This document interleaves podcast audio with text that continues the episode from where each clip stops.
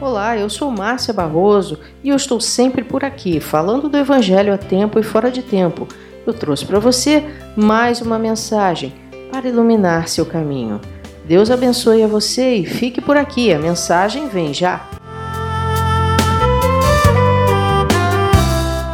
O mundo se perde cada vez mais numa falsa sensação de bem-estar por estar fazendo aquilo que ele mesmo aprova. Essa rejeição a Deus, a um juiz acima dos juízes humanos, capaz de julgar com precisão, sem acepção de pessoas e com justiça máxima, faz com que cada um resolva fazer da sua vida o que bem entende. O grande problema disso é que para toda escolha existe uma consequência que pode ou não ser remediável. Apesar de tantos progressos em todas as áreas da vida humana, os homens estão cada vez mais insatisfeitos. Apesar de acharem que podem fazer o que querem, estão cada vez mais sensíveis à contrariedade, e isso os leva a não aceitar que os outros também tenham suas próprias crenças. Eles lutam por direitos, mas retiram os direitos dos outros e seguem para um abismo que ignoram e rejeitam o Evangelho preferindo despencar no abismo, jogando sorte com a sua própria salvação. A vontade do Deus Criador de todas as coisas deixou de ser levada em consideração por quem adora a criatura mais que ao seu próprio Criador.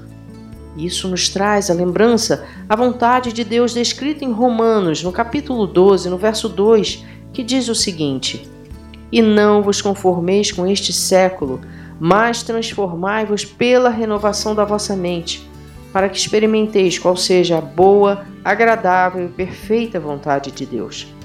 O apóstolo Paulo, autor da carta aos Romanos, já tinha notado que o mundo, enganado por uma falsa sensação de bem-estar, se atirava de um penhasco incapaz de perceber o abismo em que estava caindo.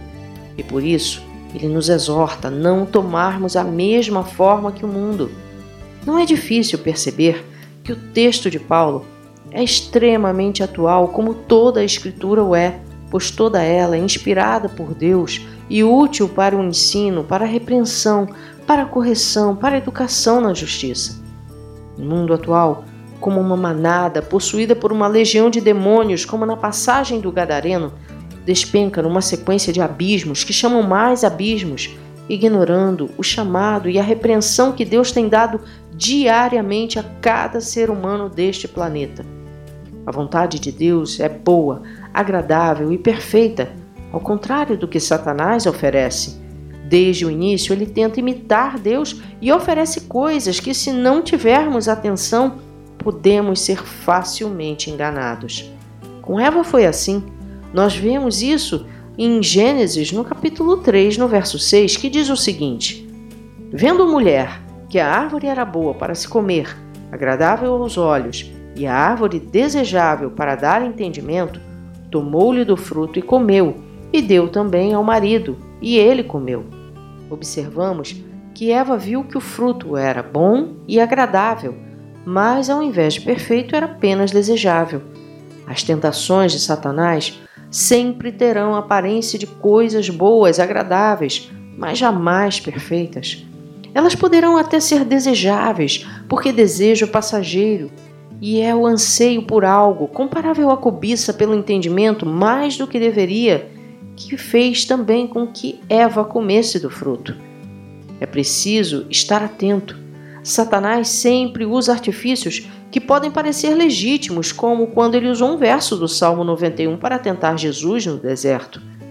O abismo fica no limiar entre o primeiro e o segundo passo.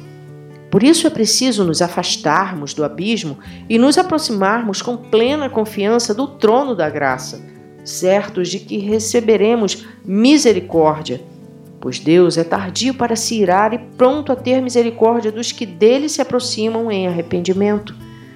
Ele não rejeita quem a ele pede socorro, antes da graça humilde que se reconhece pecador. Por isso, os humildes e os pobres de espírito são bem-aventurados, como disse Jesus no Sermão da Montanha. Em Deus, encontramos o perdão e a satisfação de estarmos dispostos à Sua vontade.